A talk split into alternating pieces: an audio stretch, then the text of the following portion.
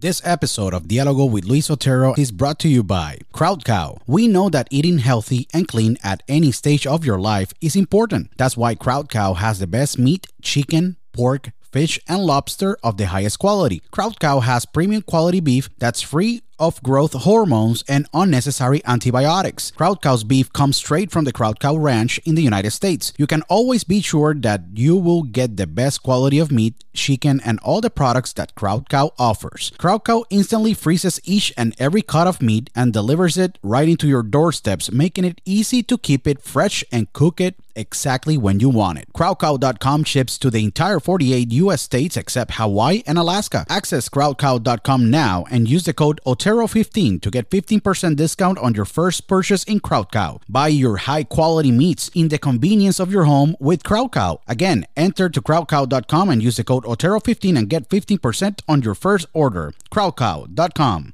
Do you suffer from stress, anxiety, and other health conditions? Your solution is ThoughtCloud. ThoughtCloud manufactures the best CBD and the best CBD derived products. ThoughtCloud has CBD isolate, CBD full spectrum, CBD capsules, CBD creams and lotions, CBD vapes of many flavors, and the best CBD pre rolls on the market with their unique flavors that are orange crush, dragon fruit, blueberry splash, and sour apple. ThoughtCloud CBD is spectacular and have tremendous benefits. It is 100% organic, it helps to improve anxiety, stress, reduce inflammation, chronic pain, and helps with concentration focus, and other health conditions. Visit now thoughtcloud.net to make your purchase and use the code OTERO to get 15% discount on your purchase. I tell you, ThoughtCloud has been incredible to me and I know it will be amazing for you. Again, just go to thoughtcloud.net and use the code OTERO when you go to your checkout card and get your 15% discount on your purchase. thoughtcloud.net. Do you want to have the best snack in your day to day? Well, my favorite snack is the beef jerky of Beef Octane. Beef Octane manufactures the best beef, chicken, and turkey jerky in the market. Beef Octane jerky is a spectacular, handcrafted, and tastes amazing. Beef Octane selects each cut of high quality meat, ensures that the meat is correctly cut, marinated, seasoned, and cooked to the pure perfection. The manufacturing process is very unique and special since it is made by hand, guaranteeing you a jerky of the highest quality in the market. The Beef Octane beef chicken, and turkey jerkies are a great snack when you are with your friends doing outdoor activities or walking on your busy day. Beef Octane ships to all 50 US states, including Puerto Rico, Canada, Europe, Australia, and Latin America. Visit beefoctane.com now to make your purchase and use the code OTERO to get a 10% discount on your purchase. Don't go hungry and buy your jerky from Beef Octane. Again, go to beefoctane.com, use the code OTERO to get your 10% discount on your jerky purchases. beefoctane.com. Broadcasting live worldwide. Welcome. Are you ready? Welcome. Señoras y señores, welcome. A Diálogo con Luis Otero.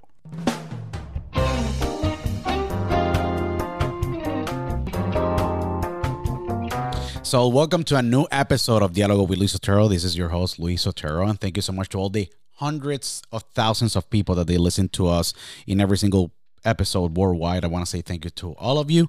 And again, please follow us in all uh, social media accounts at D Luis Otero in Instagram. We're over 90 plus thousand people. Uh, dialogoconotero.com in Twitter. You can go and listen to the podcast in over 29 platforms worldwide. Leave our review or leave a review in the apple podcast uh, platform uh, iheartradio odyssey uh, TuneIn radio app stitcher.com uh, pandora anywhere you can follow us. And even you can hear us in all tesla uh, you know vehicles all around the world and all alexa devices. So um, i'm extremely honored to uh, have you guys as listeners and to always spend time with us in, in amazing uh, episodes that we have. And as well go to dialogoconotero.com so you can listen to all episodes. Today it's been the bucket list for more than three to four years. Um, and it's a true honor. I think it's one of the most special episodes that we had you know scheduled in in, in, in a long time. Our guest is such a hero and he's a true example of of just overcoming every single obstacle in life. And that's why it's so um, special for me this episode. The the guest today is an american war hero. That's the true example, a true patriot. He's a Purple Heart recipient, four tour Iraq war veteran, a retired Army sergeant, a wounded warrior that you know, re-enlisted after 9-11 and represented our country with so much dignity and honor. He's a true survivor um, after attacks of 9-11 i'm going to explain to you very quickly before i intro him. You know he suffered burns of almost 40% of his body after an ied uh, blast blew his humvee. Unfortunately all his brothers uh, from the army passed away and uh, he was the only survivor. He in the process of recovering used comedy uh, as a way to cope with everything. We're going to talk about that. Um, he's an actor and he most importantly is currently have an indiegogo uh, gofundme uh, an Indiegogo campaign for his documentary with director Nonny Geffen uh, to create this amazing documentary for such an amazing American war hero that he is. Today I have with me, uh, and it's a true honor to have with me the amazing comedian, war veteran, four tour Iraq War veteran, Army Sergeant, Wounded Warrior, amazing husband, great actor, true American, Bobby Henline. Welcome to Dialogo with Luis Otero, Bobby. Such an amazing pleasure, honor to have you. Um, thank you so much for taking the time. It's a true honor uh, to have this conversation with you today. Thank you. What a wonderful introduction. I'm like, that guy sounds really cool. I want to meet him.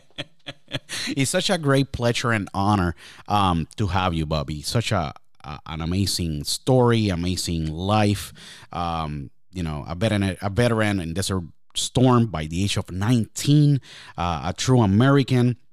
Bobby, talk to us about how how was that childhood? Because you're we all know you by your amazing story and what you, you know you you suffer through you know uh, in that day in April 7 2007 7 that we're going to talk about it further on the conversation but how you decided as a young age, you know, in, in, in your household to serve the United States and and be able to serve our beautiful country that is the best country in the world you know providing your service and becoming part of the army. How that started because that is very well enrooted in very, very well in depth in your heart and and the love that you have for for the beautiful country that we live in you know, my uh, my dad was uh, a sailor. My parents got divorced when I was young, ten. She raised my sister and I, and then she married. Uh, so I was always around the military and always moving around as a kid. Most of my life I spent growing up in California, and I would I didn't say I want to do actually radio and be the next cool shock jock. in high school, I was a roller skating DJ with the mullet. It was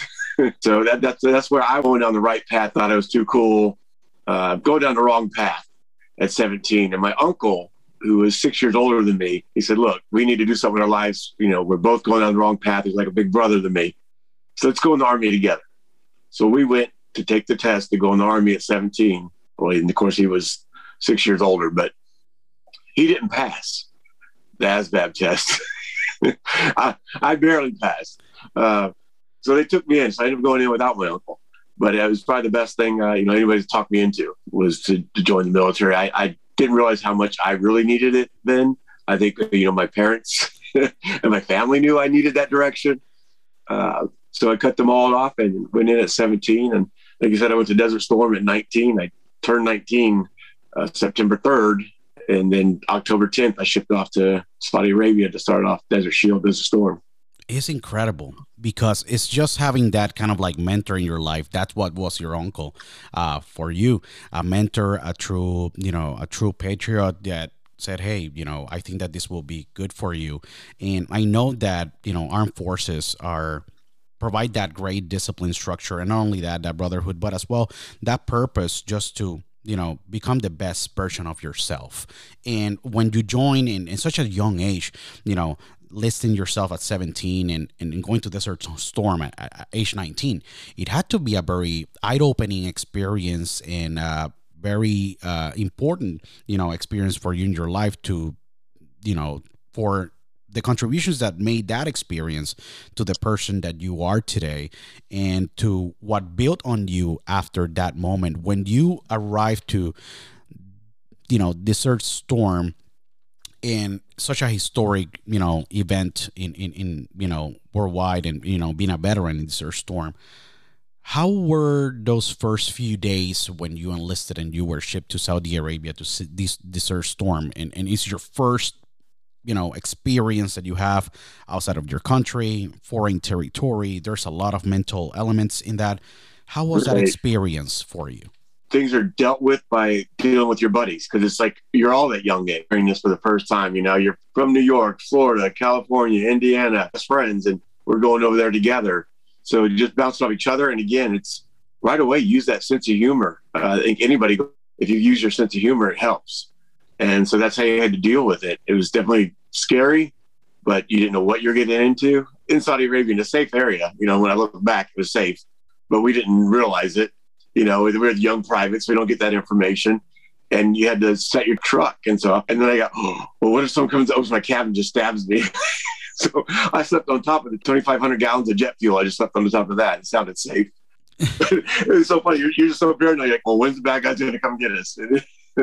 because they want you to be combat ready the whole time, so that you they leave the lower list playing anytime, anytime it can happen. So you got to be ready.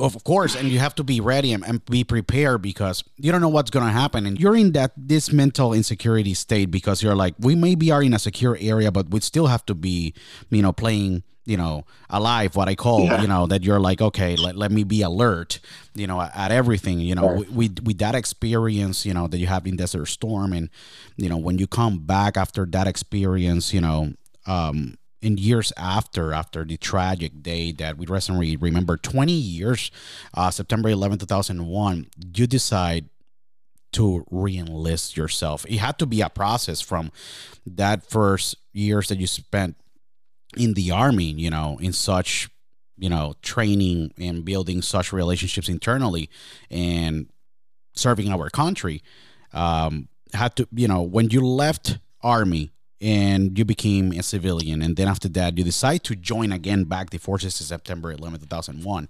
How was that process? Because my dad, I remember 2001, September 11, as a day that maybe well, millions and millions of people's lives change. Plus, as well, my household and my end, you know, my father lost their job, and there's a lot of obviously uncertainty around that time. But you decided yeah. this uncertainty, say, you know what? All my years of experience, I did Desert Storm. I represented my country. You know, uh, I love this country to death. What they did, it was wrong. And you, different than a lot of thousands of, uh, of citizens that we don't judge them because everyone make their their decisions. You made the decision to represent our country. How that decision came about, where you were at that point in your life, or where you were located when you said, you know what, I'm reenlisting again, and we're serve. I'm serving my country again, and we need to make sure, and I need to make sure that I give my best to the country because this is something that touched deeply in my soul. How you made that decision? Yeah, well, I've always kind of wanted to go back in. I, I, was missing it. You know, I thought I wanted out when I was younger, and I realized I should have stayed in. I was this is what I was made to do. I, I loved it, but I had got married and at 22, and so it was like, oh, she didn't want me to be in the military. She didn't want me to be in law enforcement. None of that that kind of service. She's like, just do a regular job. uh, but then I was 30 years old, and I, I, was like, I should go back in. You know, I was already kind of thinking about it. I was, I was like 29 at the time. I started thinking about it. I should go back in. She's like, yeah, whatever. You're too old. They won't take you. So I already started kind of talking to a recruiter before 9 11 just to kind of see like what are the chances of me getting back in, this and that. You guys, well, we got to do this background check. It's a lot harder to come back in than it is to get in the first time. Hmm. So I said, well, let's start the background check. Let's see what's, you know, see what we can do. So he was already kind of looking at my background check, doing some stuff. And, and then 9 11 happened. We're in the middle of that. So, and then I, I just turned 30 on September 3rd. Wow. So then, you know, wow. Uh, Congratulations, uh, 11th, by the way. That yeah. happens. And, um, and my, my wife at the time said, well, you don't have to go in, right? You're just talking to the recruiter. I said, no, really legally, I don't have to go in. But for me, I know I have to go in. I know this is why I was talking to the recruiter. I meant to do this. I got this experience as a young man in the military in a war zone we're about to go back to war right now, and I can give that experience to the other young men and women that are going to be going over there. Plus, I couldn't just let this happen in my country, knowing that I I can do this. You know, this is what I'm trained to do. This is where I feel I fit. I need to get back in. So yeah, all of a sudden the background check and everything went really, really fast. the stuff the recruiter said was going to take a long time. Yeah. All of a sudden, October 31st, I was in basic training. Wow. that was so quick. That was just a matter of yeah. like a month from that day yeah. To then yeah all of a sudden somehow, somehow that paperwork went a lot faster and and and and, and the, not only the paperwork went faster but your heart went faster to the to the decision too because um yeah. you you were deployed three times to Iraq. You know, um, Bobby, that's you know, for a person that is trained like yourself, for you, it's like we are serving our country and we are protecting our country from any many other threats um, that we can even get into detail if we would like eventually you know in another conversation but things right now it's just unfortunately very sad what's going on. But what Right. yeah extremely sad. Um but you decide to go three times to iraq. Um for a person like yourself you are ready to serve. When you were taking that plane you know and remembering that day going back to that place that was very special for you the army and you arrived to Iraq for the first time after many years that you you know you because you recently reenlisted. How was the feeling? Because it was different than Desert Storm when you were 19. Right. It, it gotta it, it it hit you in a very different way. In what way it hit you, and how do you process those first few hours when you were back on enemy's line and it was extremely uncertain in our country, but you were already on you know enemy's land. What was those Yeah. thoughts for you? Yeah, well, like in Desert. Storm, we ended up, my unit ended up in Basra, Iraq, and uh, you know it's, it's at South Iraq. So as we're coming up into the country and moving forward, and we hit Basra, it kind of like, oh my God, I was here, you know, so many, so many years ago. Yeah. uh, but it, it's it's it's good to be back, and I don't say that because I like war. Um, it's because I like the humanitarian side that we're helping others. Uh, but it was different because now I'm not just this young kid with no family. I have three children and a wife at home. So it you you think differently. You're not, but you're trying to be as gun ho or as, as dumb. You're gun ho, but you're smarter gun gun ho. um, you you know you think about Yeah. things through a little better. Um, so yeah, definitely the family back home and the children made it a, a little bit harder, where you had to compartmentalize that and put that to the side. How You you, do you that, Bobby? Contact How you do that? Yeah. Because he, for me, I love my kids to death and my wife to death, and you, you love your wife and you know your kids as well. You you know you you have four, if I'm not mistaken, four kids. You know, uh, Yeah. yeah, and it have to be so tough, Eh, you know, but not tough, but you know, it's a mixed feelings because it's like I am serving my country. But I'm leaving my loved ones, and I'm doing this for my loved ones and all the millions of people that they're living in the United States in 2001 without knowing what was going to happen because people they were not aware of what was going to happen because we don't know if we were under attack in our country or if we were if this was Right. just only one casualty or if this was like hundreds of casualties that we were going to see. We didn't know you know? So you left all your loved ones. It had uh, for, uh, for me it will be super you know it will break my heart but you took that that courage and transported over there like Bobby, like I, I gotta respect you tremendously because this is not a that's not a normal man kind of like decision that you're like, you know what? I am doing this for my wife, my kids, my country, knowing that your life is at risk. Like the courage that you have is impressive. That's why I commend you for that and for many hundred thousand things that you have done for our armed forces. But he had to be, he had to break you a little bit, you know. Oh yeah, that's and, and to deal with it all, uh, I'd write poetry.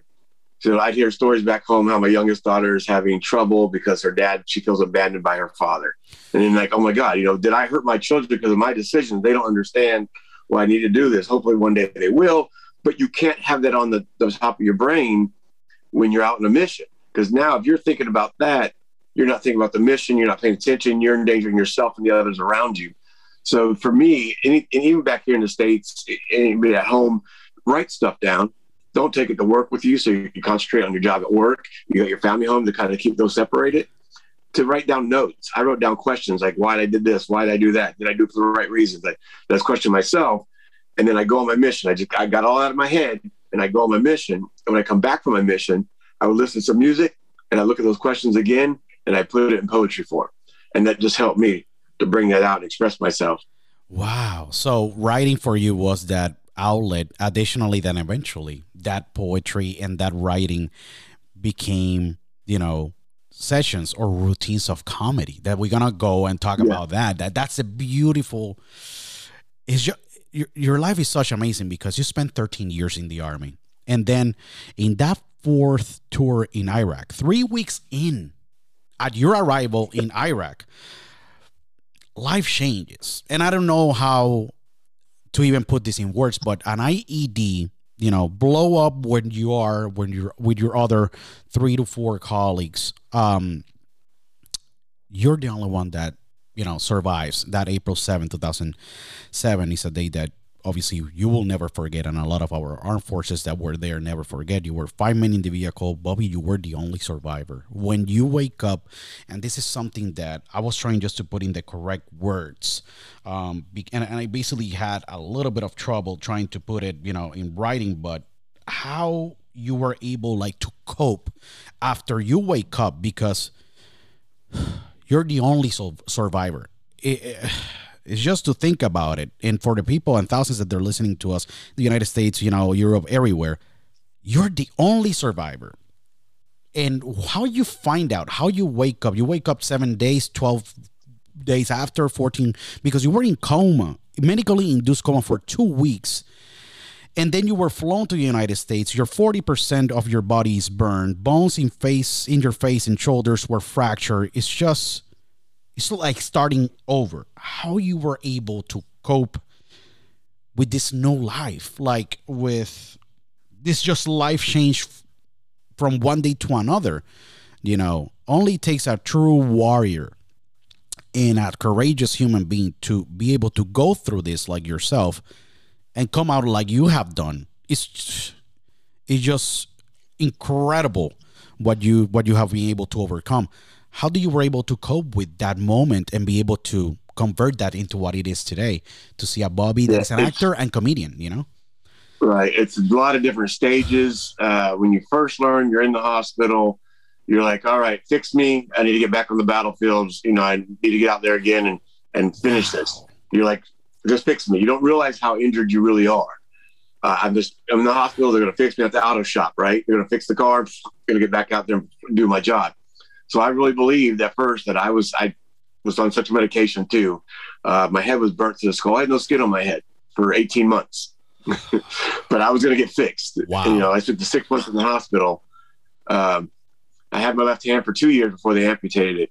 So then that slowly turns into, all right, I can't do this anymore. You know, when you get home out of the hospital, you, you see all your military stuff in the garage and it hits you and you're like, I'm done. I'm, I'm done. I'm useless.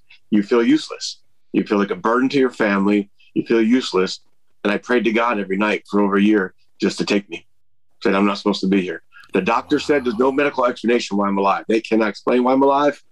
They kept me alive, but they didn't know why, how I made it there. They didn't know how I made it there alive. Um, and so I know there's a higher power that had some reason for me to be alive. Uh, so I, then I just prayed, all right, I'm here. I get it.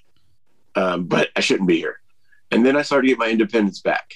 As I got my independence back, I was able to drive myself again. I, you know, I got the skin on my head. I got, I could see out of my eyes. I couldn't see out of my eyes for over over a year. I'd have medicine with goggles on all the time. Wow. So it was like it was like driving in a rainstorm, like one of those big rainstorms you got to pull over the side of the road. Correct. Yeah, that is completely see. pouring down. Yeah. Yeah, that was my vision for over a year. Wow. So we weren't sure how good my vision was going to be, you know, how it would. But now it's 2020 and 2025, and they were going to throw away the, the left eye, which I don't know if the left eye they were going to throw it away, but they decided to try to save it, Wow. and they did. I can't close it, but it's there and it's got vision. Wow. You're such a miracle, you know, of life. But not only that, you are a walking miracle with the work that you're doing. But just to understand what you've been through, they were gonna take out your eye, and thankfully, your eye, your left eye, you know, is the one that you know really you have better better vision. That is incredible. You know, it's just wow. You're such a miracle in the process. When you were in Yeah, San my kids are really mad because they're blind without their contacts or glasses. But Dad's eyelids get burnt off, and he can see just fine. That's not right. I, I love your sense of humor. I, lo- I love your sense of humor, Bobby, because it's just wild. Because you worked in Brooke Army Medical Center in San Antonio, Texas, with the amazing personnel there. You were six months of recovery. Yeah. They got me from Iraq to United States in 72 hours while I was in that coma for two weeks. So part of the, the coma started in, in Iraq. Wow. That's incredible. And so they fly you into San Antonio, Texas to Brooke Army Medical Center. Um, how how was those six months? Because it have to be the biggest roller coaster physically, emotionally, mentally, everything roller coaster that you can imagine, mentally, emotionally, in your soul, everything that you were going through there. But humor, it was the therapy. Yeah. Well, yeah, and the medication they got you're on, you're hallucinating a lot, especially in the ICU. The first month I spent in ICU, a lot of hallucinations, uh, bugs being breeded in my skin. The nurses are out to get us, uh, all kinds of crazy stuff that I was believing in my own head. Now, as I got near the end of that month and they got me off the, the meds where I would stop hallucinating, um, there's ketamine. So when I got off of that, I come out of it, then I would they'd walk me around the nurse station to make sure I could walk a little bit before they moved me up to the next unit. So I'd drag my feet walking and I would yell at the nurses, making a joke that when I get out of here, I'm having a water party because they would not give us water. you had to have those protein sure drinks and stuff like that. Um, so they wouldn't give me waters. I'm like, I'm getting out of here. I'm having a water party. Go to the pool. We have water balloons, squirt guns. You guys are all invited, but you can't bring any alcohol, just water. so, even even just a month into it, I, I start cracking jokes with the staff as soon as I get my brain back to me again. Yeah. And not hallucinating. but I put nurses in headlocks, I heard. I broke out of my metal splints trying to escape because I thought they were going to get me.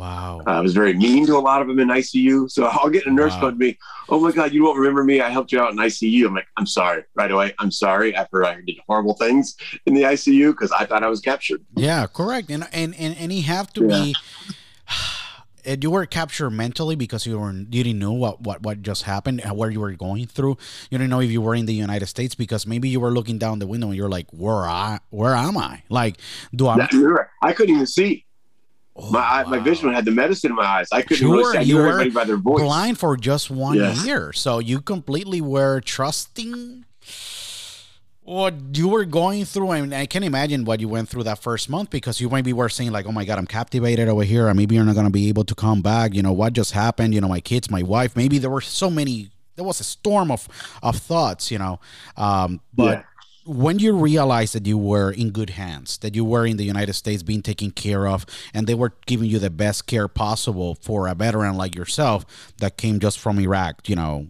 months ago. How was yeah. when you realized that you know you were in good hands and they were treating you for you to be able to get out and tell your story to the world like you've been doing for the past years yeah that that's when i kind of started making friends with everybody of course uh, it's like at the end of that icu thing and when i transitioned one of my icu nurses actually would come visit me all the time and we joke around together and uh, physical therapists would stop by on their way if they had a bad day at, at work you saw another patient they'd clock out, still come by my room and joke around with me just to feel better before they went home. That's cool. Uh, so that's it. Just it made me feel better and uh, let them know I was still there. Let my family know, okay, no matter what he looks like, it's it's still that crazy guy inside. The, I was always a joker. And not only that, but I gotta be honest with you. Like I you know watch your routines i watch your work i watch you what you have done uh, i watch everything you know from the from the work that you have done with you know the veterans, but you know um, the Netflix, Showtime, NPR, Fox, La, you know, do you ever thought when you were those six months and you were going through all those nurses and colleagues and people that you really met in San Antonio, Texas, you know, and you were telling those jokes on that room, going through maybe those the toughest times in your life mentally and emotionally. But do you ever thought that your jokes and your story was going to be such impactful because I still watch your routines from Showtime and Netflix and NPR and I watch your work and it makes me laugh, but it makes me laugh with a meaning, something very different that I feel with any other comedian. Because Bobby, like you have lived your life of purpose and now you're fulfilling this other purpose that life gave you as a comedian and it's funny your stories. It's funny that those jokes that maybe you were telling in the hospital room, now they're shared Yeah. with the world. But still, they have a lot of meaning because for me, it's like, wow, Bobby's making jokes. He have go through and went been through so much shit different than myself that I have a lot of freaking reasons to be laughing to his jokes and to be laughing every day for the blessings that I have. Do you ever thought that that room when you were recovering and going through your worst times was going to become the biggest blessing for you when you get out to become the amazing amazing comedian and human being that you have become? Thank you, but yet no. There's I, again that was I was still praying every night, even though I was making jokes during the day and helping everybody else. I want to die that night. You know, inside I just want to die. I was useless. I had survivor's guilt. Like, why am I alive? I shouldn't have lived. Um, but I, I learned with survivor's guilt to deal with it by thinking about if I was the one that didn't make it home, what would I want for the guy who did, or the other guys and girls that made it home? All my my my uh, compadres. I want them to live their best life. I want them to live their life to the fullest. Their dreams, whatever that is for them, I want them to live that life that they still have, and that way they don't disrespect my death.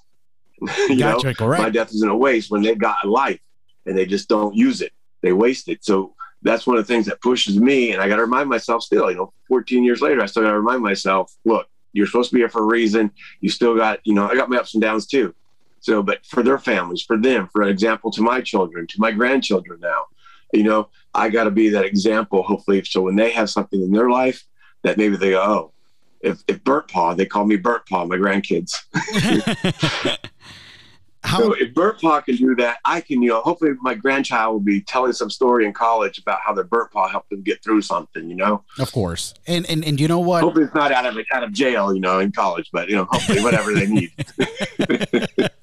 but it's but but you know what um just having your kids and and, and, and being a grandparent now um your family have to feel very proud of you bobby. Like i feel very proud of you.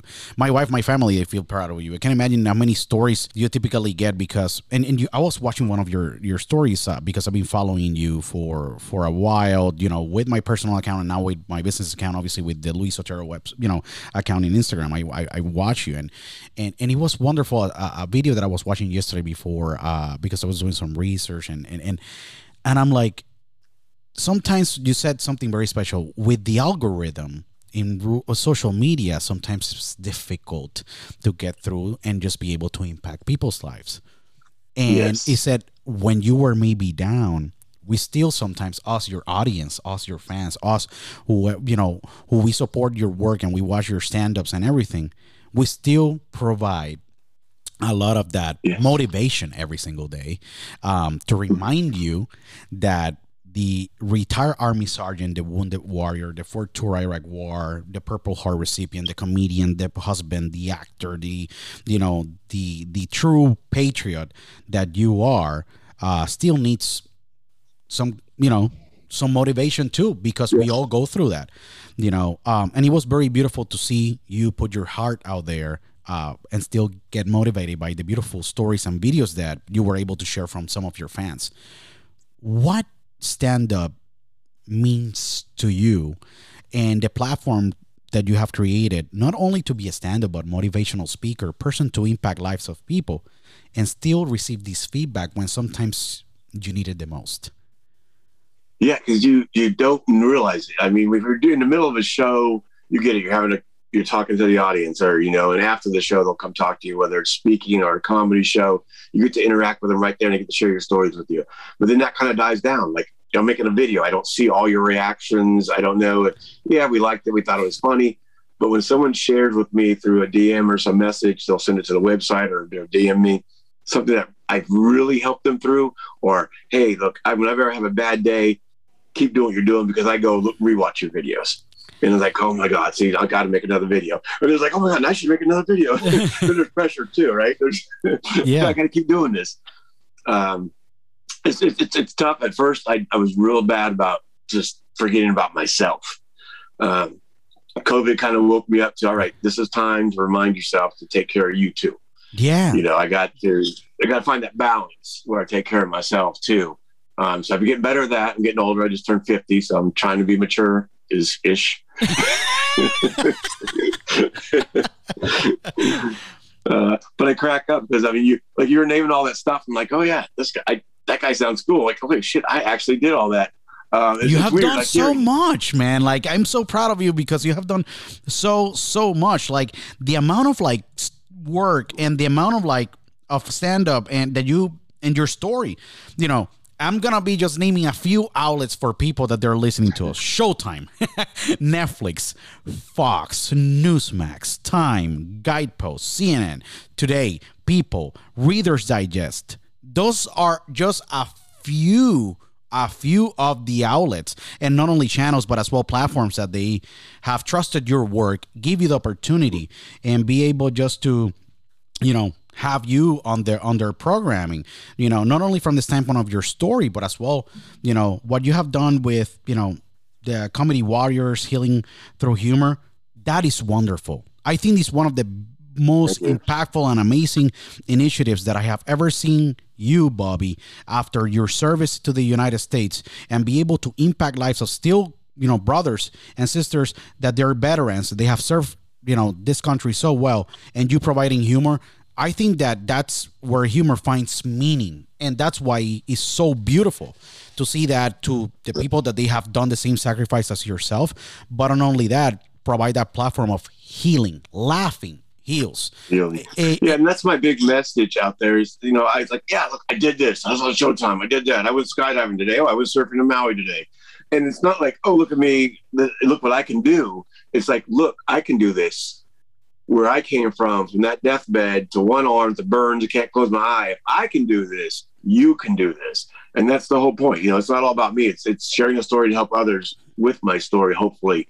Uh, and, and again, for them to give me feedback on their stories because that helps me and will help somebody else too. We all got to share our stories. Oh, correct. Um, when was the first time when you get out of the of San Antonio and you step a stage. You said, "Do I'm gonna do this in an open mic? Do I'm gonna do this close to my home? I don't want that much people knowing that I'm gonna try stand up." You know, how was that first night? You get some people they get state uh, stage frightened. I have been very good friends with tremendous comedians, and I had a conversation recently, um, you know, a few weeks ago with a, a, a tremendous comedian, you know, uh, Keith Sutherland from the Carolinas, and as well I talked to recently um, to Bill Burr, and you know yes and and and, I had the conversation just talk, that i talked to him and uh, jim breuer uh, former member of the saturday night live and you know great comedian as well and they said man that first night that first routine was the worst thing and thank god there were no cameras you know how was that first routine? Where you try it? Do yeah. you remember that day, Bobby? And how was oh, that experience? You you fell in love with I that stage because notes. you've been doing it. I have the notes from that day where I wrote the jokes down, what notes I was going to do. Wow, that's so the wild. Because I would I didn't want to tell people what happened to me. I, I would just make that up. You've seen it, the rare birth defect joke. I didn't want to tell them that what happened. Yeah, you, you, you, were bringing that dark humor, and people they were like, "Oh my god, do I laugh or do I don't laugh?" But yeah. that's the beautiful. So nobody laughed. It was, it was the comedy store in L.A. Nobody laughed. You went to the comedy uh, store in LA. That's one of like the yeah. the, the churches, the churches of like yeah. comedy. You know. I was seeing a doctor of UCLA with Operation Mend that helps us do uh, facial reconstruction sure. surgeries. And uh, my occupational therapist in San Antonio said, when you're out there, you got to try comedy. She kept bugging me and bugging me. So she basically nagged me into trying it. So I went that night to prove her wrong that this will not work. And I went out there, nobody laughed. The three people in the audience are the ones that brought me to the show. the rest were other comedians waiting to do their, their, their three minutes correct of open mics to practice. So they weren't paying attention. But one of them told me they after I got off stage, I like that really the acid reflux joke you did, and I, I just kind of added that in there. I didn't really think that was the punchline. I didn't really understand the format for writing the joke. So that kind of put in perspective. So I went back to San Antonio and I said, you know what? I know how to do this now. It felt good. I'm already kind of sharing my story to churches and schools. This is another platform. If I could put it in joke form to reach another audience that not so expecting it. And like you said, it's a different comedy. I call it inspirational comedy. It is great comedy, man. Inspirational comedy. um, but that first time was not as scary. Like most comics have a scarier time. I'm trying to prove this girl wrong, so I want it to go wrong, you know. and, and if I did horrible on the stage, it wouldn't be my first bomb and you, the crazy part uh, of this amazing thing, Bob, is that you were doing this to fail something that you have never done in your life, and you were even trying to fail and you still had an amazing, you know, joke of the acid reflux, and that really maybe was the seed that you said, maybe I'm not that bad. Maybe I maybe should try yeah. this. Maybe in another stage, in another area, maybe in Las Vegas. Maybe I should go to LA again in another venue. Maybe you could go to you know the Carolinas where you spend a lot of your time. You know that there's great you know comedy clubs. You maybe said, hey, maybe I'm, I should try this. Like what that second routine. If it wasn't for that comment, yeah, I probably wouldn't have continued with it. But I was like, okay, that's cool. I yeah. think the audience laugh because they can relate to the acid reflux even more. Of it's something they can relate to. Sure. So it made I it have funnier. I, I had acid reflux like two days ago. Like. and so then I went back to San Antonio and I was like, I found about open mics, and again, it was it was relief for me to get on stage and make fun of it. That's because cool. I like to make fun of it. Um, so that was good for me to get it out that way. I never thought it would actually still at that point go in anything. I was just having fun. I go to open mic three nights a week, practice these jokes, think they were funny. I practice on my Navy buddies because Navy buddies will laugh at anything. um, that's and true. so then I, and that's what I would do. And eventually they're like, "Hey, do you want to like host this comedy show and do like ten minutes?" Like what? Ten minutes? Ten comedy? minutes That's of scary. routine. I've only been doing three to five. yeah, yeah, yeah. So That's why I and it just respect so much. I that's why I respect you tremendously because just doing like, and I I have a, a lot of friends that they're stand up comedians, but it's just they always tell me it's like timing, man. It's difficult having to put a routine of thirty to an hour, be able to just grab that timing, uh, understand the psychology, what is clicking, what is not clicking, so many things. Yeah. It's like being on the war zone for you, like, but it just being on the stage because you have to look at uh, people's faces, being able to, you know, appeal to them, be Yeah, able to Read that audience. What? Because some jokes here might not work with that audience there. Um, Correct. It's your timing, the segues. What if somebody in the audience said something that but you got to catch that, keep going. You got to give them a break. You just can't have joke, joke, joke, joke, joke. You actually got to get more detail, build up. Correct. Um, so there's little things you learn along the way of, of kind of how to navigate that song of the rhythm for the, the comedy show Correct. that works right with your style too. Because there's different types of styles of comedy. Correct. So No, definitely. And and and and, and as your uncle was your mentor for the army, who were your mentors to be able to put routines in comedy? Because I have seen your comedies, and I'm I'm your and your and your routines as stand up, com, you know, comedian, you know, um, and I want to make sure that you know uh, to, to, to reiterate, they're awesome, but you're taking, you know, I I don't see any specific style. I see a style that you know it's you how you were able to find your style and your routine and the way for you to be able to put those stories the way that you do that and with and and, and who was the mentors or the mentors that you maybe said you know what richard pryor was one of them like you know having george carlin or gaffigan or whoever of these Yeah, big growing- comedians growing up, you know, I always listened to uh, Bill Cosby was amazing, despite you know what happened later in his life. Amazing comic, uh, clean writer. I, to write clean jokes is the hardest thing to do, correct and he was awesome at that. Um, of course, I loved Richard Pryor and Eddie Murphy. I think you know Eddie Murphy was probably the biggest one that I listed. Eddie, Robin Williams, and Gallagher oh were kind of the God. ones that I in my main like teenage years where I really enjoyed that that the comedy shows and stuff. Um, that that was them, um, and that were really influential in my age group. And then when I started doing it, it's the other it's the other comics, the other guys trying to do comedy too, going to Mike find material, we bounce stuff off each other. So that first couple of years, we help each other out with different jokes. And if they thought of a burnt joke, Bobby, I can't use this, but this might work for you. And then you still can't say it the way someone would say it because it's different. You got to put it in your own words. You know, you help someone out with a joke and you come up with a joke together. They still got to figure out how to deliver it because it's not going to be exactly right. It's not true to who they are. and, and But then later on, oh, sorry. No, sure, no, definitely, and and, and and and and like you were saying, you know, it's important just to have that kind of like um structure. Do it was easy for you to find that structure, Bobby, because your structure is very well put. You know, Yeah, it, wasn't real easy. A buddy of mine, he was in the Air Force and a little bit older than me, so we were both started comedy at the same time. I met him at, at the open mic, and we were.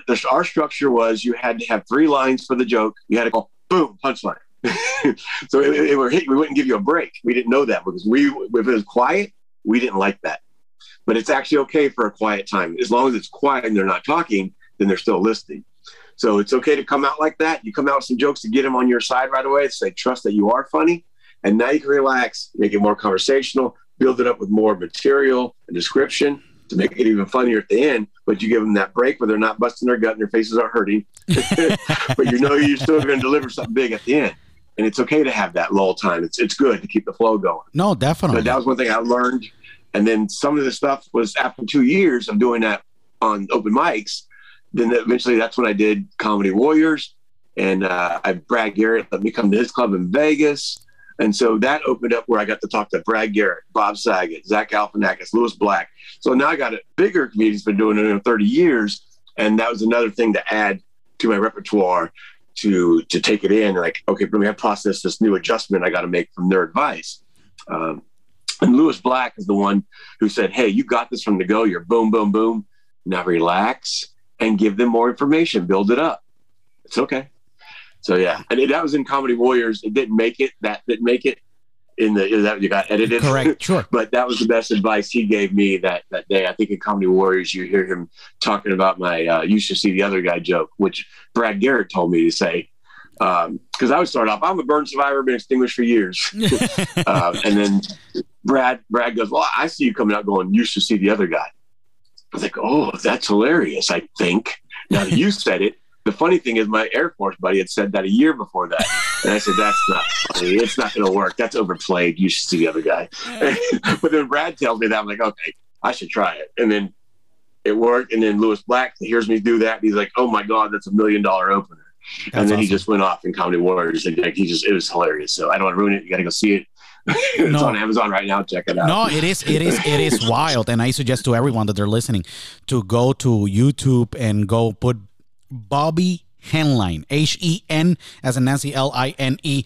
Awesome, awesome routines, and he's awesome. The names that you mentioned, Zach Galifianakis, you got Lewis Black, um, Bob Saget. You mentioned tremendous, you know, stand-up comedians over there from the experiences of just being in the circuit, being able to performing uh, Laugh Factory, being able to be in the comedy club, you know, being able to go to all these great sets of comedy, but not only that as well, going to and participating in uh, as an actor in Sophie and the Rising Sun, Surviving Home, and Shameless, the amazing series that is in Showtime. Um, do there's any of those names or anyone in one of those sets that when you have finished one of those amazing routines that you have have go and sit down with you and said hey, I love what you're currently doing here. I think that you could put it here together. Additionally, something like what Lewis Black have, you know, put um, and yeah. was able to give you as an advice.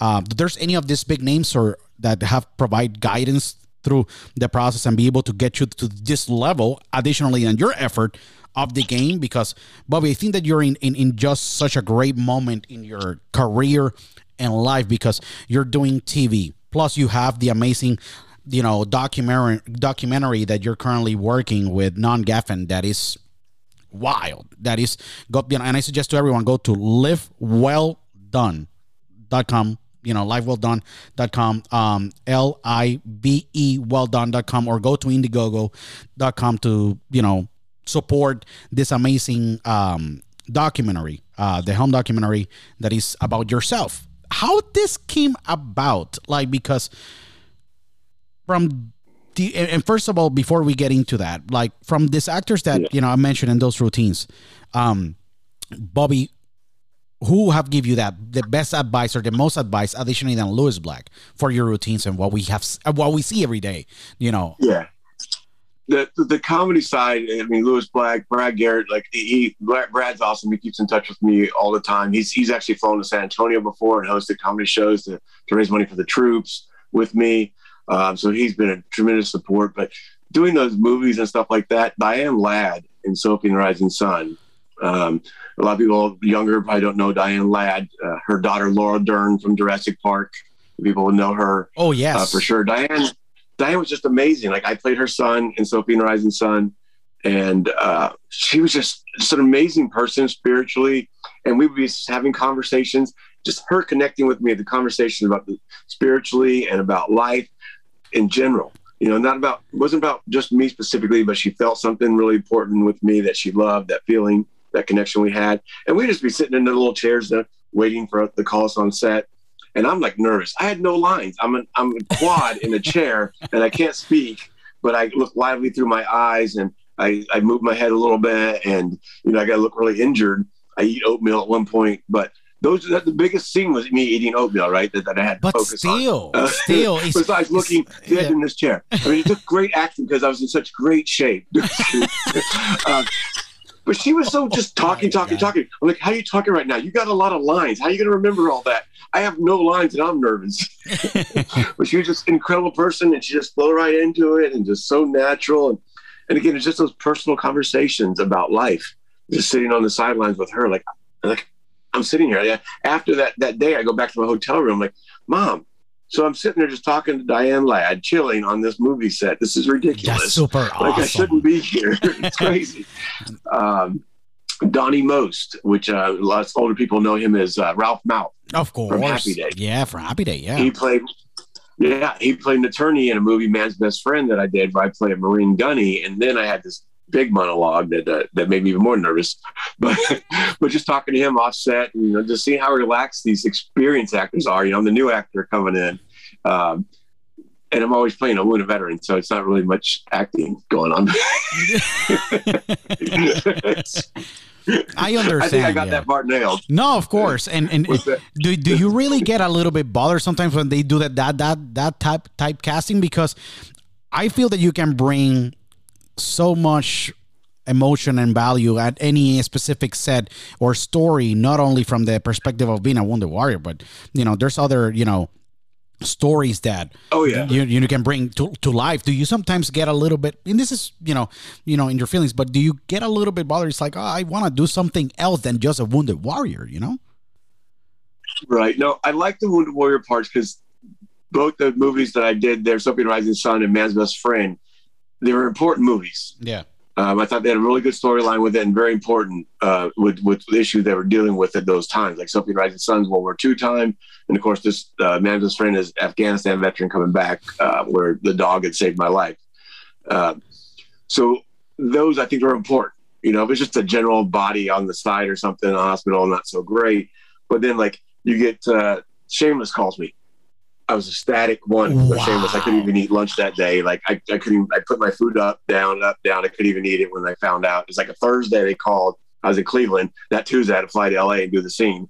And I was like, uh, what do I, I can't even think right now. Like, like what? This is crazy. They just called me.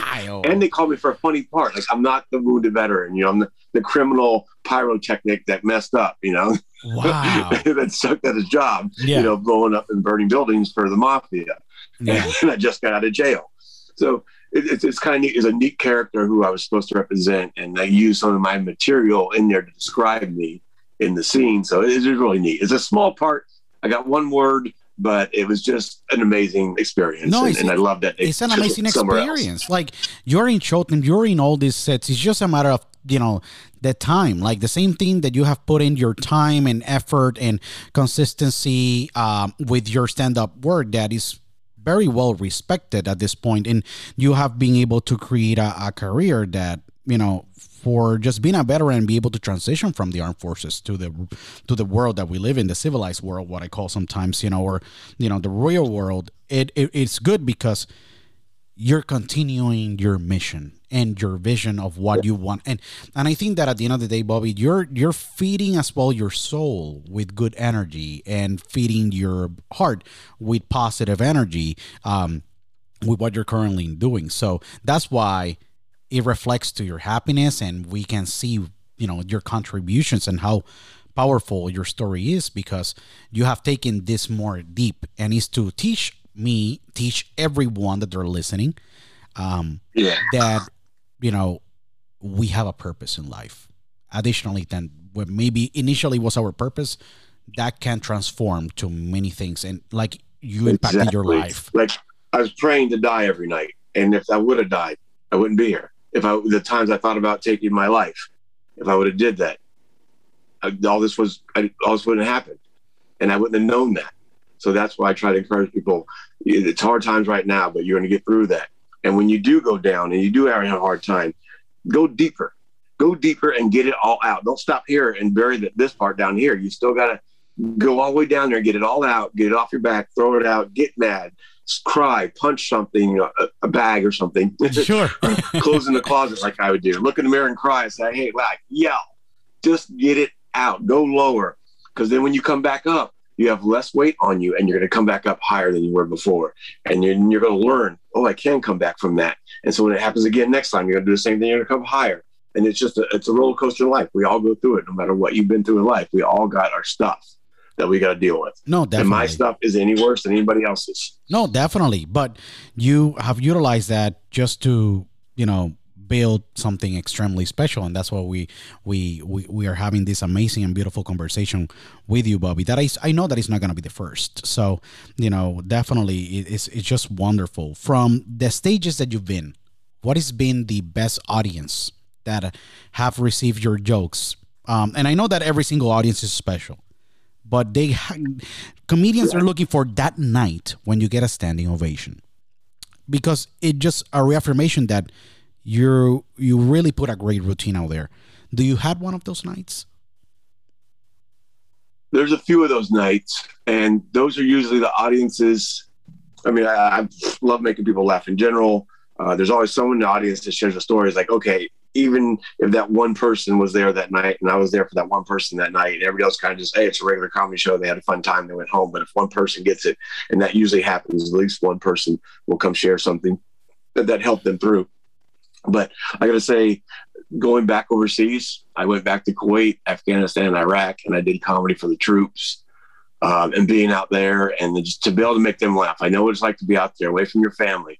And here I come Thanksgiving.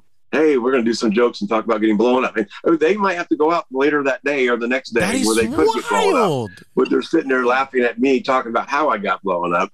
And it's just that sense of humor you have to have to do that job, right? It's so yeah. I give them I give them that little break, and they can re- relax and enjoy their time, and then get back on the mission. That's wild, man. You, you know, that's a labor of love because you gotta be tough, man, to be doing, you know, you know, like jokes and, and, and making people laugh in the other side of the world. You know, they're in Afghan, they, they were in Afghanistan or Iraq.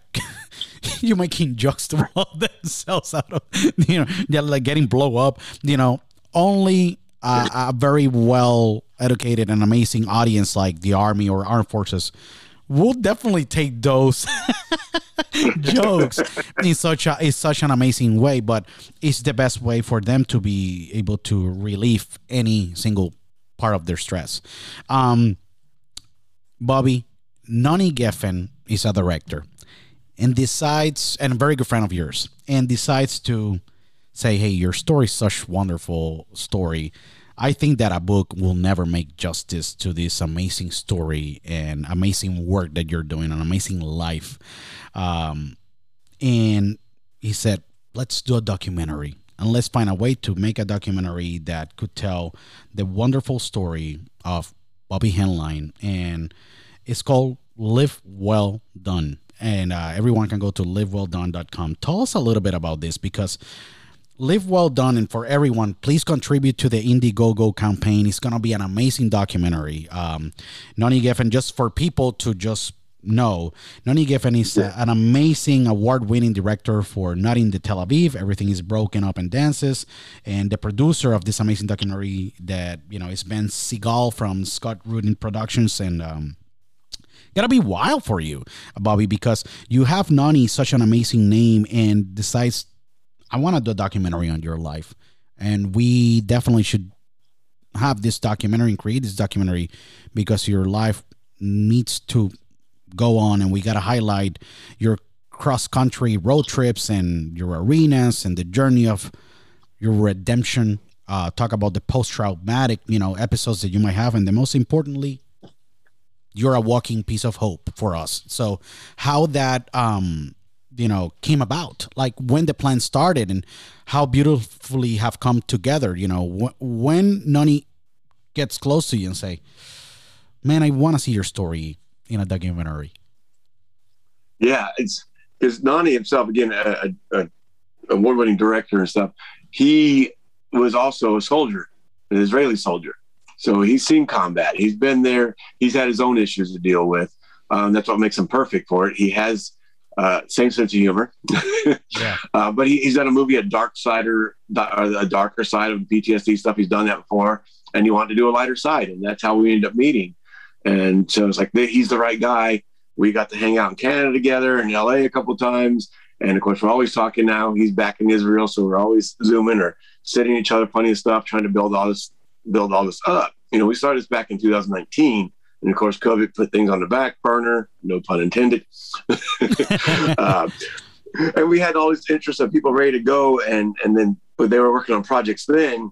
So now that their projects got pushed back. So then it just came like they're catching up on their old projects. And we're like, oh, we can't wait any longer. Let's just go do this ourselves and see if we get somebody else on board. And that's why we just started hit the road. Let's do this. Let's, let's get out there, raise this money and we can make this happen.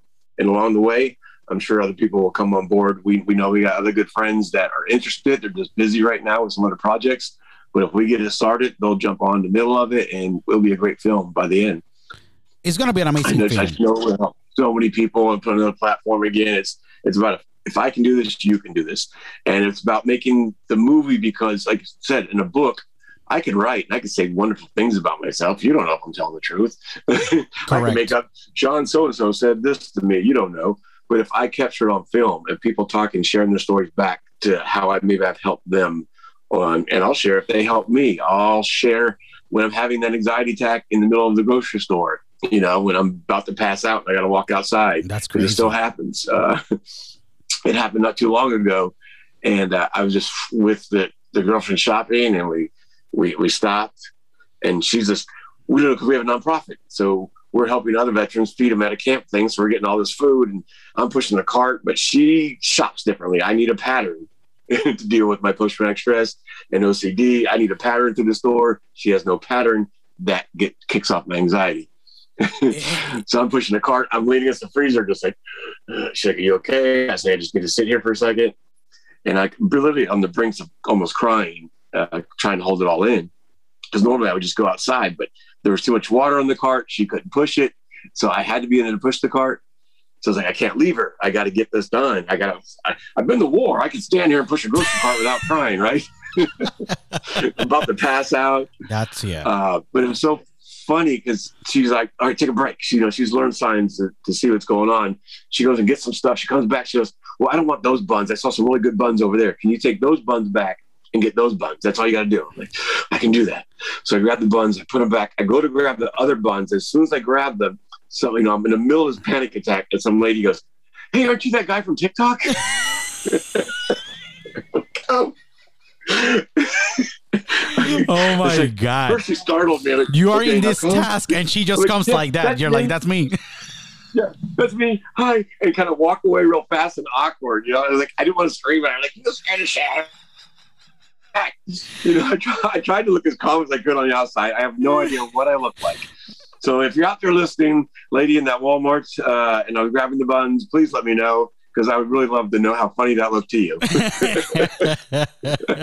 it had to be and super you guys funny. Laugh at it. I know I looked one of the bad moments of my life, but I know like to share that could hopefully help somebody else to know. Look, Bobby doesn't wake up and just like laughing and giggling all day long. I have my moments. I got to push through, you know. Yeah. Uh, but we can do it. We can do it. I know I know that we can do it. And it's a lot of great things that they are currently, you know, going in the Indiegogo again, people people that they're listening to us, all our audience, indiegogo.com slash projects slash live dash well that dash done and the a sign of number. Uh, that will be the direct link indiegogo.com or go to livewelldone.com and go to support our film. And then you can go directly to indiegogo. It's, it's, it's amazing to see this documentary done. From the story that we're gonna see and the entire life that you have lived bobby i know that putting together hours and hours and hours and hours of your life and reducing that to maybe an hour and a half um, it is tough and sometimes it's difficult because you have to just pick and choose from those important scenes yeah. i know that one of the things that really will highlight and will make this documentary so special and so unique is that we're gonna explore your humor uh, and what it's mean to be dealing with what you've been through with humor but as well the post-traumatic experiences that you have been through and how do you deal with them in a in you know in your daily life. And despite those obstacles we can see a bobby inspiring uh, with different perspectives bringing the best out of people in the united states and in the world through humor and that connection. Um, do you really see still every single um, maybe you know show that you do or speaking engagement as part of that healing and therapeutic process for you to heal as well on the way to you know have that fulfilling life correct? Correct yeah a, a life of service uh, it's, it's, what i've always done. Like i talk about when i was a child i was always giving always uh, my friends and i got in trouble i would take the blame uh, you know, you guys don't get in trouble. I'll just get in trouble because my mom was always easier on me. Their parents were stricter. so I'd like, I'll take the blame. I got this. My mom won't do anything. She'll grab me, but she's got to go to work. You know, she's a single mom. She won't know. I'll come out and play tomorrow too. I was always do that guy. I'll take the blame. I'll take the pain. Or trash day and spring cleaning. I'm going to go grab a chair out of somebody else's trash and bring it home to mom. Look what I got us. it's like, oh, that looks really nice on the porch. Let's leave it outside. but I was always trying to help somebody else. It just it just fits who I, have always kind of been. Yeah, that's that's that's really awesome. In, in your in your free time. I have seen you like fishing. You're a fisher, man. You like fishing a lot. You like to go a lot to the beach. You live in the, you know, I see you a lot in the Carolinas, you know, beautiful yeah. coast, beautiful coast. Obviously, Myrtle Beach, South Carolina, North Carolina, they have beautiful beaches, you know, the Outer Banks. And I, I'm I mean, actually, I'm actually camping right now in uh, North Carolina. I'm in, I'm in a camper right really? now. I guess you could say. That's so right awesome. Now. That's that's that's that's really awesome. What part of North Carolina you are right now? Because North Carolina have beautiful scenery. You have the Appalachians around there, yeah, and then you have the coast. I'm actually close to Fort Bragg. You know, I stay close to the Army base. Isn't that weird of me? Yeah, of course. You know, and and Fort and Fort Bragg is have such a long history.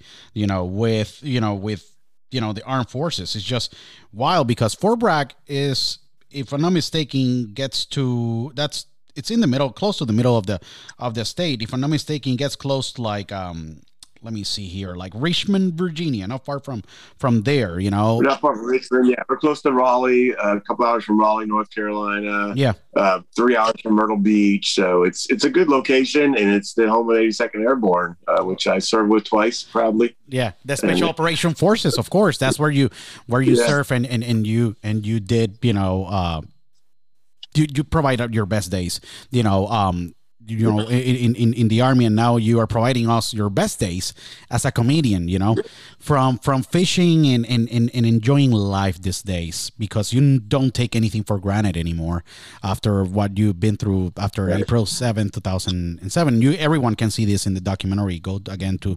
livewelldone.com to support this amazing documentary. I did my part do your part and you know we have a goal that we're looking just to meet that is 50000 dollars and we're gonna meet that goal i feel extremely positive that you know a lot of people listening will go in and and chip in because this story have to be you know told from the hobbies that you have these days and living the life that you live these days what do you enjoy the most? Because I like an example. I like fishing, fly fishing a little bit, uh, but I'm more a saltwater guy because I was born and raised in Puerto Rico. But I see that you do a lot of camping, a lot of outdoors. You you know you still serve the united states you know and have these amazing initiatives for our armed forces. But you do fishing and you like spend time with your grandkids and family and kids. And but what really do you enjoy the most from all this you know and this second chance of life that you know life have gave you? What do you enjoy the most of doing?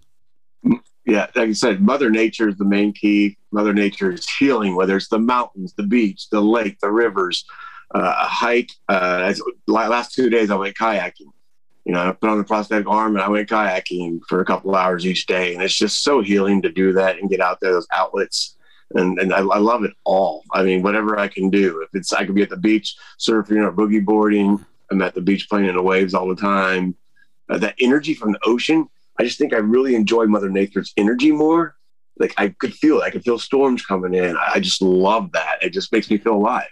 Oh yeah, and and not only that, but the ocean is a special place because I feel that the ocean just you know cleans you know a lot of your soul and you can breathe yeah. openly you know and have that kind of like open space and gives you that healing kind of like power the same thing like doing hiking on the woods like maybe where you're at right yeah. now fort bragg you know very big for hiking and it gives you that kind of like peace um exactly that, that you're that, that big ocean you realize how small you are uh, when you're standing in that big ocean how powerful even the little three foot waves can be. You know, you think yeah. you're so strong, like, oh my God, this big ocean is so beautiful. And the ocean I'm touching goes all the way across, and someone else is touching the same ocean, you know, across the world somewhere in the same body of water. It's when you put it in perspective, it's just amazing. And someone said best, uh, a guy I worked with a few years ago, uh, he said, you know, you got to realize you are insignificant to be significant. I said, wow, wow. You really do. And, and I think Mother Nature do, helps do that. That helps put us in perspective like, wow, I'm just a really tiny thing here. You know, when I'm gone, that's it.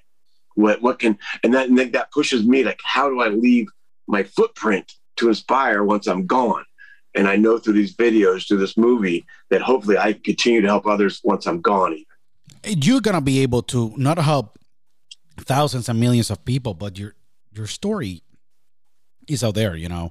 Um, you know you have all you know media that really in these days you know is providing spaces in, in many you know emerging places you know for stand up that's one being one of the things that you know i have seen you done in, in in your sessions you know you are one of those few only guests in the huckabee tv show you know story that have made the entire audience laugh and I remember that night because I was watching it live. That's how it's so. Imp- I was like, oh my god, I was oh, watching oh, wow. it live. Yeah, I was watching you live, and I was like, wow, like this is just wow. That that that was the night that changed my and my buck. I have like. Oh, I I love to have conversations with people, famous, not famous, doesn't matter. But that night, you know, I, I heard your story and it was wow. I was like, I, I gotta talk to this guy, and it's incredible how life works. Three years after, you know, yeah, you know, um, it's just wonderful to to to have this conversation with you. We're not having it personally, unfortunately, because you know of COVID and many things, but you know, having this conversation right. with you is truly is definitely truly inspiring. Um, Bobby, with your with your with your life and everything that you have been seeing lately, um, and everything, dialogue and comedy have been together all the time. Uh, because comedy opens sometimes a conversation that is uncomfortable in order for us to become yes. comfortable. Um how do you think these days as a country as a society we can find ways to communicate better. I feel the divide these days is extremely tough for me to see because we're the united states of america and it's a beautiful country and um, that we have give a lot to the world. But seeing the division of like you know ide- ideologies and, and parties or whatever really sometimes have fractured what is essential and is important and one of the things that is important is just having dialogue how do you think we can find dialogue these days even though we can disagree you know i am in the right side and then you're in the left side and whatever you know those stories we have listened to them and see them every single day but i come and i was raised with hey, you got to respect people. Doesn't matter your beliefs or their ideologies. Just have to be able to communicate and have a dialogue. And yeah, of that, that's that is the key. It's how do we do that? We've been doing this for years, and of course, the last few years have been uh, even worse because uh, the, the, the virus has made it worse, where people can't communicate, and then we're counting on just social media news, and we don't know who to trust, which news, and even your even when you're left or right, whatever news you watch, you're still like, if you got to question your own news, uh, yes. Uh, what's the truth? That's so true. It's who knows the truth. I mean, we, we Google it, but is this Google the truth? Uh, it's so hard until you talk to someone face to face that has been affected by it, whether they've been affected by the actual vaccine, they've been affected by the actual virus, what they survived, what they went through. Until you can actually talk to somebody, you really don't know what to believe. So that's why we can't get mad at anybody if they if they believe they voted left, they voted right. If they believe in the vaccine or not the vaccine, uh, they, uh, you got to be able to communicate and talk and work this out, people. We just we can't argue. That's going to get us anywhere. We're just going to be fighting and dividing. And that is, you know, even though the right says the left, what the left is doing, maybe that is, maybe it isn't. Uh, but either way, I think they enjoy it too. They just get to blame it on. I think you know all Yes. politicians kind of divide people because so they have control. Um, so they, but they get to go. Okay, it's their fault, you know. Uh, and it doesn't matter whose fault it is. People, let's get together. Let's make a difference. And I think if you want to get political for a second, I'm, I'm down the middle. I, I, I like down the middle, right too. more, I'm down the middle honestly. But too. Me too. I'm in center. I'm center right. I'm center right. talk together. Uh, Yeah. No matter what, I want to. I want to hear your good ideas. Just like when you have a team, like you may have grew up somewhere else, a different background, but let's work together as a team to find the best answer. Because we got so many millions of people we got to take care of. You know, Sure. as the government, Sure. you're not just taking care of this one type of person or this one group over here. We how do we blend it together and and us as the people got to say, okay, I'll sacrifice that for this group, and I will, I'll, but give me this, and we'll give them that. And that's what you got to do. You got to work together. If something's nothing's really fair all the way around, it can't be. Someone's got to give and take um, on different sides, and it's we need a newer government. I think people have been there too long. I agree Uh, completely. I agree completely. I think that um been there too long. yeah. Get No- a new, newer, newer people. No, correct. I don't know how much you want to get into that right now, but yeah no no we, we- need we need new people we need to find dialogue we need gotta find a common ground and uh we're more good people than bad people i think that we should sit down and civically you know respectfully uh discuss things we have more in common than what we think um and what i say we got to accept the newer generation too. Because like I'm getting older, so I can say I know as we get older, we get grumpy or grumpier and set in our ways. So I can say that I'm right in the middle, right? I'm, I'm not young, but I'm not super old. I'm right in the middle, and I know I'm getting older and set my ways. And I think some stuff should be done. We look back at the next generation. We go, "What is wrong with these weirdos?" But we got looked at the same way. What is wrong with us? You know, every generation goes through that. So we got to learn, get it. We got to listen to this new generation on some of the things they want, but then we got to share our experience of what we've learned together and, and communicate. And that, that's just it. It needs a little mixture of everybody. Um, you've been there too long. You're old and grumpy. Get out. we, we need to change things. no no definitely um there. Okay. livewelldone.com bobby um, indiegogo.com projects at slash live uh, well done uh, go and support the amazing documentary uh, by director Nani Geffen in the life of this amazing hero, American hero, four tour Iraq war veteran, retired army sergeant, amazing actor, amazing comedian, amazing human being, and a wounded warrior, and a great patriot, the Purple Heart recipient, amazing Bobby Henline. Uh, that's going to be his story. Go to uh, livewelldone.com, support. We got to meet that goal of 50,000 to make this documentary happen. Um, it's very important for Bobby and for the entire world to hear his story, and all of you can make this possible. Um, Bobby, this is your house anytime. Anytime you want to come back, it. Definitely have enjoyed tremendously having this amazing conversation with you. Uh, hope that it's not the last. Um, you know, you have give so much to this country, and uh, we thank you for your service. Thank you for what you have done. Thank you for still be such an important role uh, with our armed forces, and most importantly, I will put my part and make sure that uh, you know Dialogo with Luis Otero and myself, we are always supporting your projects, especially this one that is extremely important. Live Well Done documentary. Director Nani Geffen is partnering with amazing Bobby Henline to bring this amazing documentary about the story of this American war hero that we have with us today, the amazing Bobby Henline. Uh, that is just been a tremendous pleasure, truly tremendous pleasure, honored to have you and here. This is your house anytime you want to come back. Thank you, brother. Appreciate that so much. Thank you. No, Bobby, uh, uh, appreciate you tremendously. Enjoy your your your camping and and again follow Bobby Henline in all social media accounts. Go to Instagram, TikTok, anywhere. Follow Bobby Henline. LiveWellDone.com. Go and chip into that Indiegogo for the documentary of Bobby Henline, directed by Nani Geffen. Again, um, everyone that they're listening, please follow us in all our social media accounts. Thank you so much for listening. The amazing story of Bobby Henline is not going to be the first time that we're going to have him back. And uh, definitely go to all social media accounts. And uh, we'll see you guys next time in Dialogo with Luis Otero.